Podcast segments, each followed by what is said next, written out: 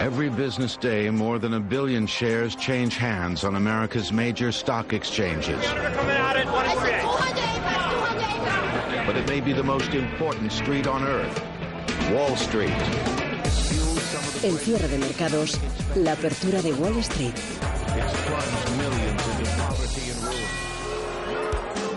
Buenas tardes. La falta de progresos significativos en la mesa de negociación con China sigue llevando a los analistas por la calle de la amargura. Hoy se han encontrado con que el asesor de seguridad de la Casa Blanca, John Bolton, ha acusado a China de robar propiedad intelectual durante décadas, dudando además de que pueda haber un acuerdo inmediato. Esto ha sido además jaleado por Donald Trump a través de su cuenta en Twitter, que ha escrito que Estados Unidos lo está haciendo muy bien con China. Por otro lado, el fabricante Boeing dice que podría cerrar un gran acuerdo con el país asiático si Washington y Pekín cerrasen un acuerdo. Pero como estamos viendo en la apertura, las acciones de Boeing no están subiendo, sino todo lo contrario, están cayendo. Así que como que no esperan los inversores que llegue a producirse de momento ese gran pedido y menos aún un acuerdo.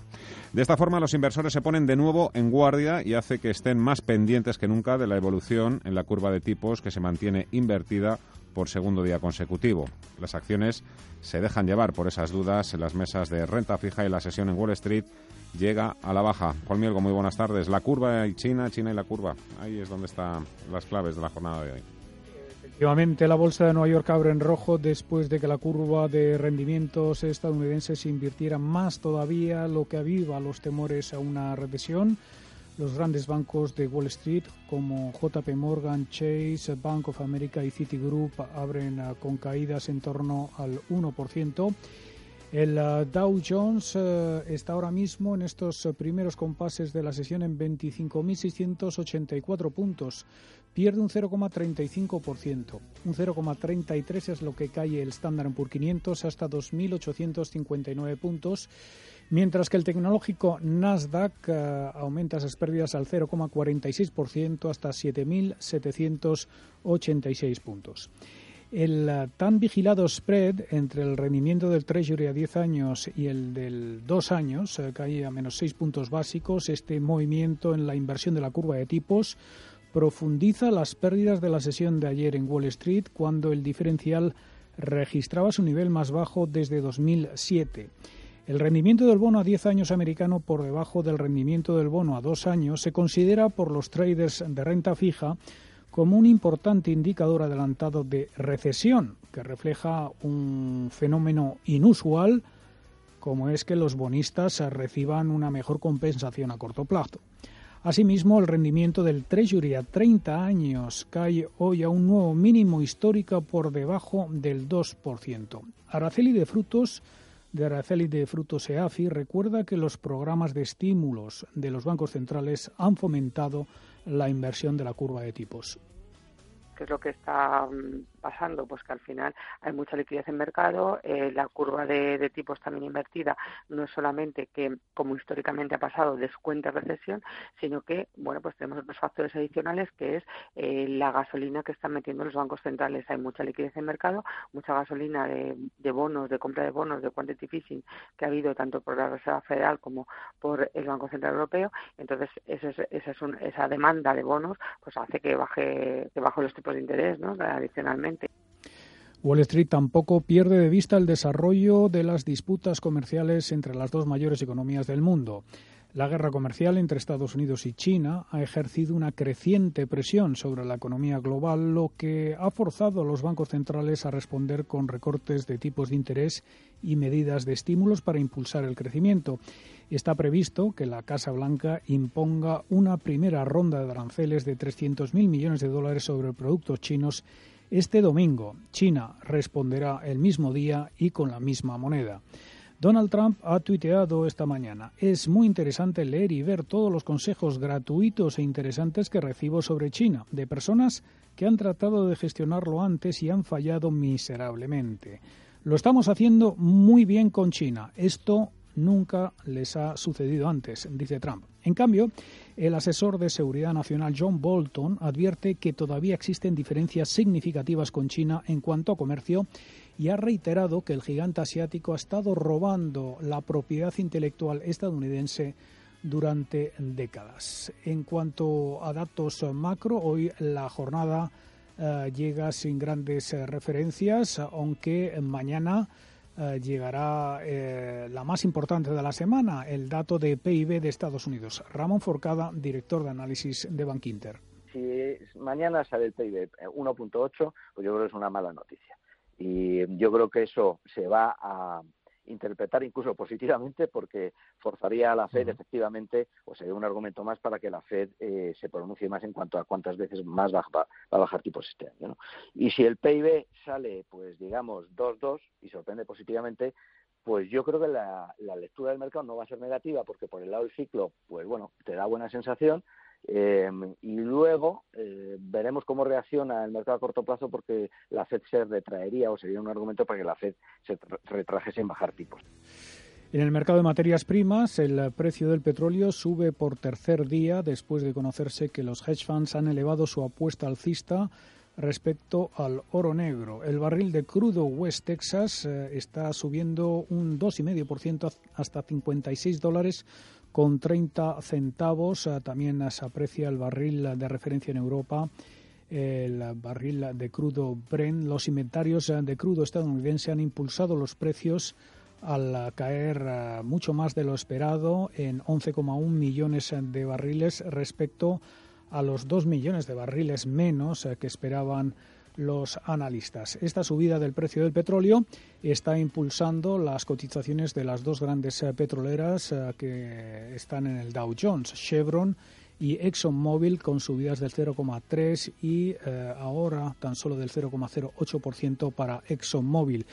Y es que dentro del promedio industrial solo vemos un reducido grupo de valores que consigue esquivar los números rojos. Además, de las petroleras eh, vemos a McDonald's, que avanza un 0,55%, la operadora Verizon eh, y el fabricante de material deportivo Nike. Los más castigados eh, son pues valores muy sensibles a la guerra comercial, como Microsoft, que cae un 1,32%, el fabricante de maquinaria pesada Caterpillar, que se deja un 1,2%, y eh, Boeing, Boeing eh, que decía que podría recibir un fuerte pedido de China si se llegase a un acuerdo comercial, pues parece que el mercado no se lo cree y está cediendo un 0,76%.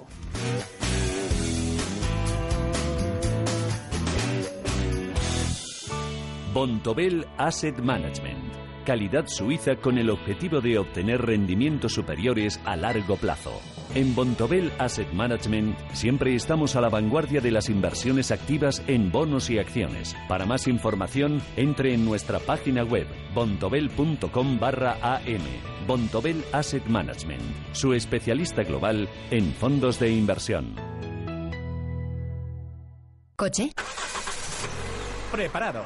¿Amigos? ¡Listos! ¿Diversión? ¡En marcha! Ven a Acuópolis Villanueva de la Cañada y atrévete con nuestras atracciones Kamikaze, Waikiki Jungle o Turbolance. Y descansa en la playa de fina arena natural. Desde 16,90 en acuópolis.es. Acuópolis Villanueva de la Cañada. Abierto por vacaciones. Citas. Si tienes que preguntar cuánto cuesta, seguro que no te alcanza.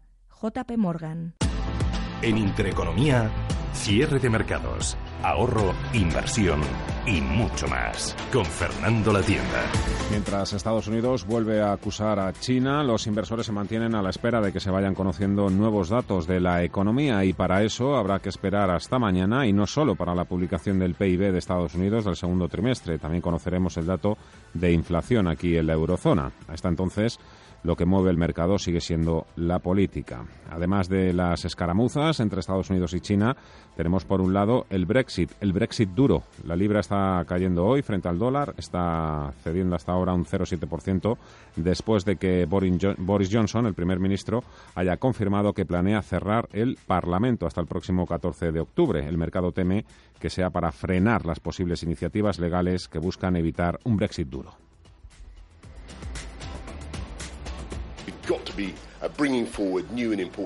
Tenemos que aprobar nuevas e importantes leyes y por eso vamos a tener un discurso de la reina y lo vamos a hacer el 14 de octubre. Tenemos que avanzar ahora con un nuevo programa legislativo. Habrá un tiempo amplio para ambos lados antes del crucial Consejo Europeo del 17 de octubre. Tiempo amplio en el Parlamento para que los diputados debatan sobre la Unión Europea, el Brexit y todos los demás asuntos. Según Royal Bank of Canada, el Brexit sin acuerdo es más posible hoy que nunca. Y esto es lo que ha metido en problemas a empresas como IAG, que con un 2,2% de caída es la segunda más penalizada a esta hora dentro del IBEX 35, solo superada por los títulos de Mediaset. Eso y que el precio del petróleo intenta apuntalar los 60 dólares. Y por otro lado tenemos Italia, donde las esperanzas por la formación de un nuevo gobierno están llevando al bono italiano a su mínimo histórico en rentabilidad. El 1% ha llegado incluso a caer por debajo de ese nivel del 1% y como no podía ser menos, el sector financiero es en este caso el más favorecido, incluidos los bancos españoles que hoy no se hunden a la parte baja de la tabla. Y más allá del Brexit y de los bancos, el Tesoro alemán ha emitido bonos a 10 años con una rentabilidad del menos 0,7%, con fuerte demanda además. Cada vez más negativa la rentabilidad, pero ¿quién sigue comprando bonos con rentabilidades negativas? ¿Qué pasa? ¿Que se ha vuelto todo el mundo loco? Bueno, pues aunque pueda parecer una auténtica ruina, se puede hacer un gran negocio con los bonos en negativo. ¿Cómo? A las 5 de la tarde contaremos más cosas. Y al revés, también hay grandes gestores de fondos de inversión que las están pasando canutas con la caída de las rentabilidades. Ni en sus peores sueños imaginaban algunos de estos grandes gestores que las rentabilidades se iban a desplomar y con ellas todo el chiringuito y todo por seguir el manual de instrucciones, ese que dice que cuando las expectativas de crecimiento, de inversión, de empleo y de consumo son altas, como correspondería al siglo XXI, las rentabilidades de los bonos tendrían que subir y no. Están justamente haciendo lo contrario. La pillada afecta a grandes gestoras como Franklin Templeton o Pinco, gestoras que han infraponderado en su estrategia la deuda corporativa y los bonos de Estados Unidos y que se han puesto cortos en tresuris. De eso también hay mucho en Europa, donde el boom está haciendo papilla a los que siguen creyendo que más pronto que tarde saldremos de esta locura e irracionalidad financiera. De momento, llevan las de perder. Enseguida miramos pantallas. El IBEX 35 se frena en los 8.700 puntos. Antes del tiempo real, la actualidad empresarial. La guerra del gas se recrudece. Ana Ruiz, buenas tardes. Buenas tardes. Repsol y Cepsa reclaman mayores recortes a la retribución de Enagas y Naturgy. Así es, 11 asociaciones industriales, entre ellas AOP, la patronal petrolera de Repsol y Cepsa, han hecho piña para reclamar conjuntamente recortes adicionales de 1.500 millones al hachazo que quiere aplicar la CNMC a los ingresos de Naturgy y Enagas. Incendian así una batalla energética que promete ser muy dura este otoño. Pero más noticias en cuanto al sector financiero, BBVA va a realizar una oferta de cocos de hasta mil millones de dólares. La entidad ha explicado a la CNMV que la oferta no está dirigida a inversores minoristas y los valores no podrán ser ofrecidos o vendidos en España. El cupón se mueve en torno al 7%. En el ámbito de huelgas, el sindicato SEPLA de pilotos ha registrado esta mañana un preaviso de huelga en Ryanair para los días 19, 20, 22, 27 y 29 de septiembre si no se resuelven, dicen, los conflictos por el anunciado cierre de varias bases. Además, también hemos conocido que se ha desconvocado la huelga de Iberia en el Prat para este fin de semana. Más cosas, el operador turístico británico Thomas Cook, que pasa por serios apuros económicos, se ha asegurado el respaldo de la banca acreedora y de los tenedores de bonos para un rescate financiero de 1.100 millones de dólares liderado por el grupo chino Fosun. Las acciones de la compañía se desploman tras conocerse los términos de este acuerdo. Por su parte, la compañía de alimentación Ebrofoods ha anunciado la adquisición de negocio mundial de Tilda, firma especializada en arroz, la operación que incluye la compra de todas las compañías y activos de ha supuesto valorar la compañía en 342 millones de dólares según el comunicado. Y por último, en el mercado del automóvil, Toyota comprará 820 millones de acciones de Suzuki y esta hará lo propio con un importe estimado de 410 millones para ganar en economías, dicen, de escala. Las dos empresas han explicado que este acuerdo servirá para establecer y promover una colaboración a largo plazo en diversos temas. En Radio Intereconomía, cierre de mercados los mejores expertos, la más completa información financiera, el espacio de bolsa y mucho más. El paraíso financiero.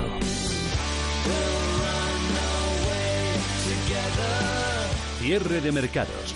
De lunes a viernes a las 5 de la tarde. Con Fernando La Tienda. Radio Intereconomía. Vive de buenos consejos.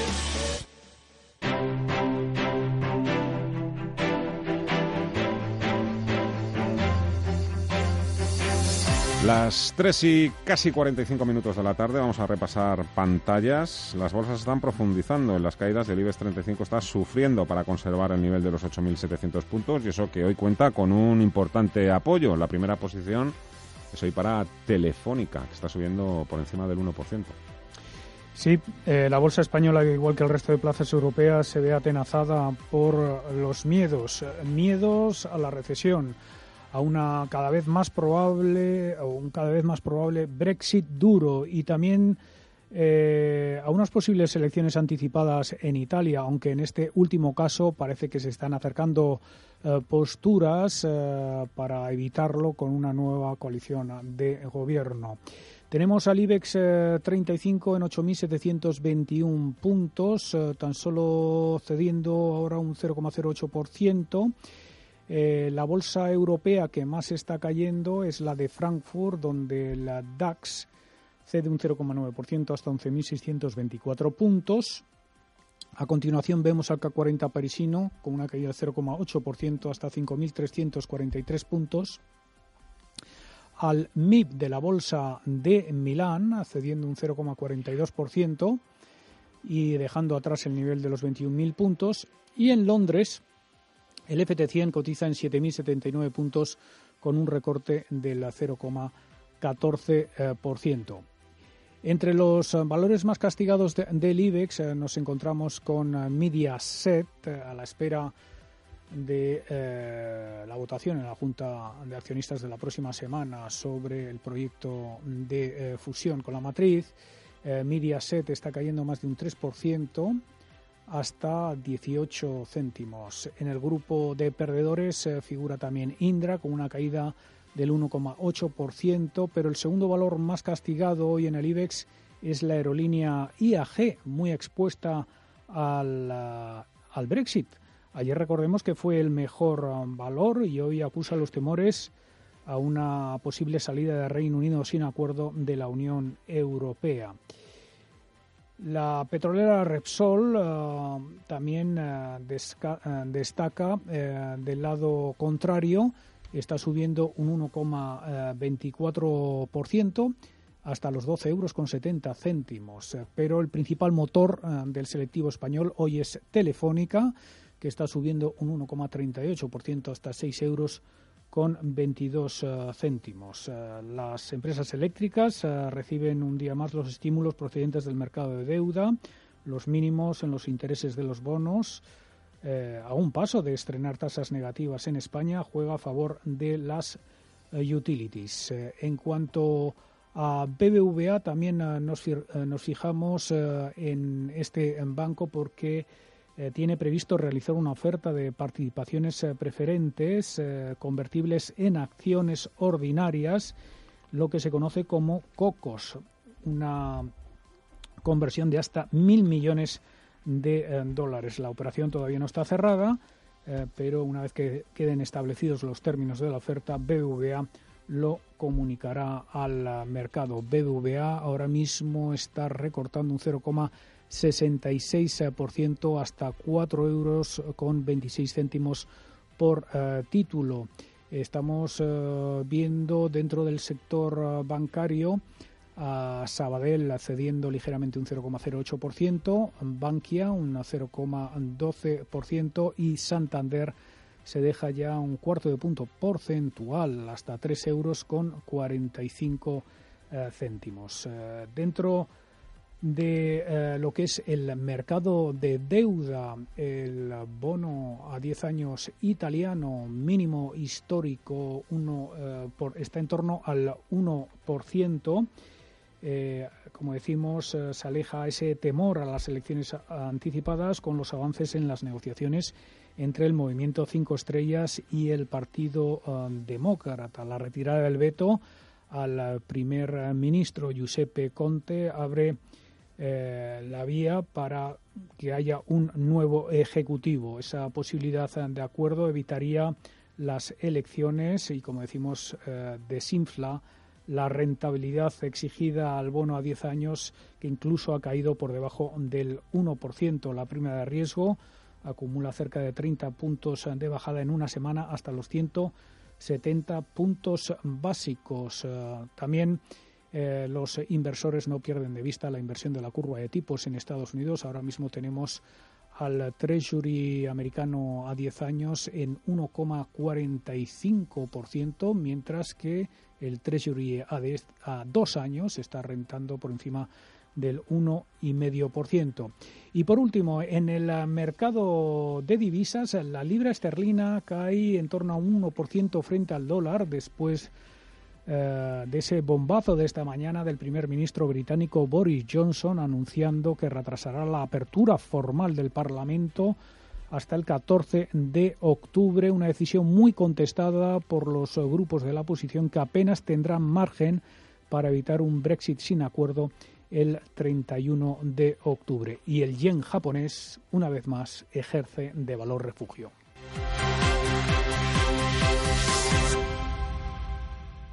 Buenos días. ¿Qué tal está? Siéntese. Efectivamente, este verano Renta 4 vuelve a lanzar su promoción de verano. Sí, pero... Claro, claro. 1% de regalo sobre sus aportaciones. Sí, pero... Por supuesto, como siempre. Sin límite de cantidad. Ya, pero... ¿Y si este verano además un balón de playa? ¿Ah? Perfecto.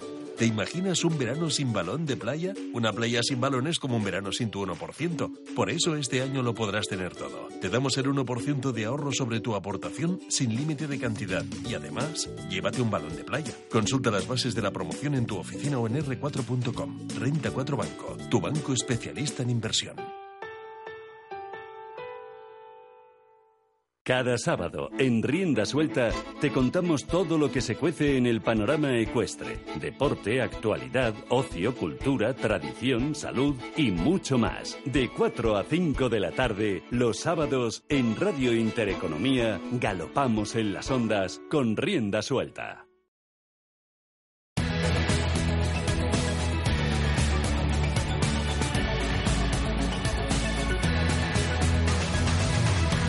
Desde hace unos cuantos meses, llevamos hablando de los tweets de, Trump. Bueno, también hay altos ejecutivos españoles que, que se atreven con las redes sociales. Lo cuenta Mirella Calderón.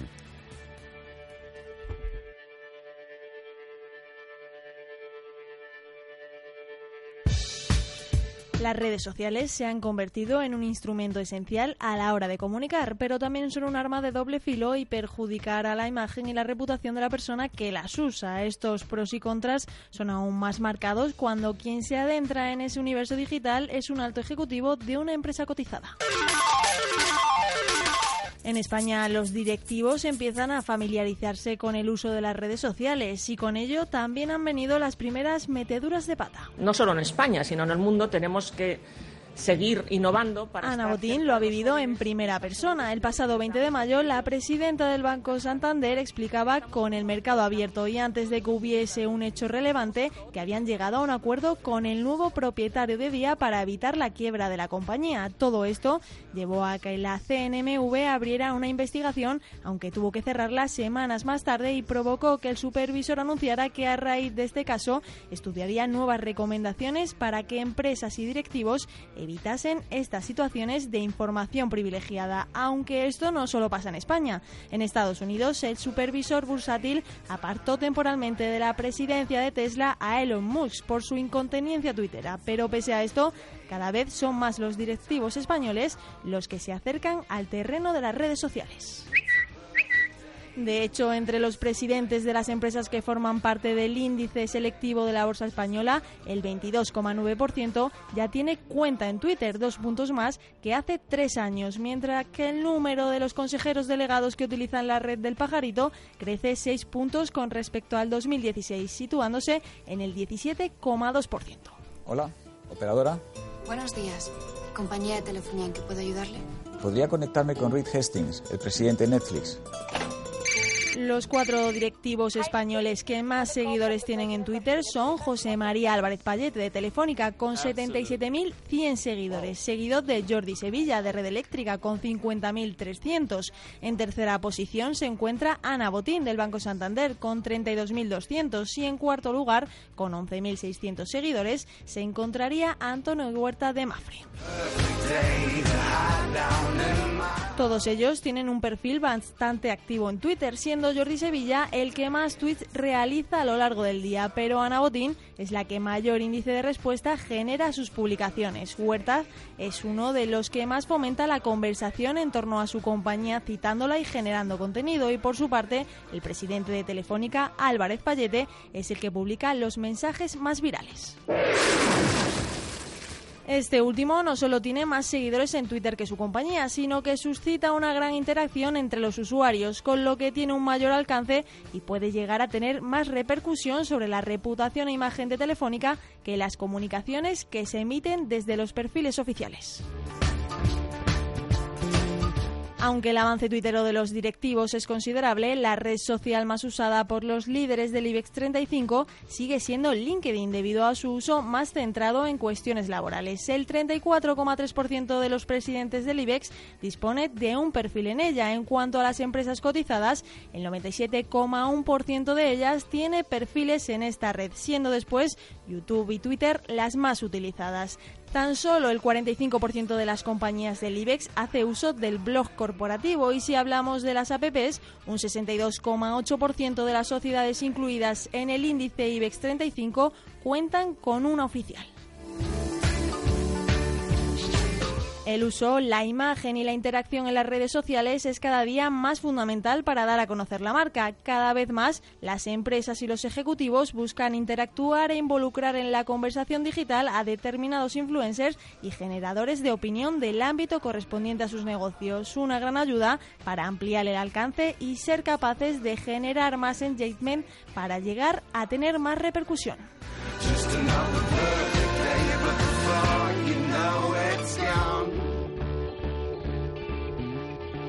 La boutique del ahorro en cierre de mercados. Es normal volverse loco buscando tarifas baratas para pagar menos en tu factura de móvil, pero si aún así no has conseguido encontrar la adecuada, Fonhouse ofrece 5 trucos para ahorrar en ella. En primer lugar, tendrías que elegir un plan que se adapte a ti, seleccionando aquel que se ajusta a lo que sueles hacer normalmente. Esto te evitará pagar por cosas que no utilizas. También es útil controlar lo que gastas en llamadas. Así evitarás pasarte de los minutos que tienes contratados y hacer un gasto extra a final de mes. Para ello hay algunas aplicaciones que te permiten controlarlo. Además, a la hora de llamar hay que tener en cuenta que hay números que no son gratuitos, lo que supondrá también incrementar el gasto mensual. Otro consejo es controlar el uso de datos, ya que muchas compañías te incrementan datos cuando estos se te acaban sin preguntar y además te cobran por ello. Lo mejor es acordar con la entidad un aviso cuando esto suceda y que te den la capacidad de elección de si quieres consumir datos aparte o no. Y por último, no es malo revisar de vez en cuando la factura telefónica, ya que puede que hayamos contratado algún servicio sin querer o que la propia compañía se esté equivocando al cobrarnos.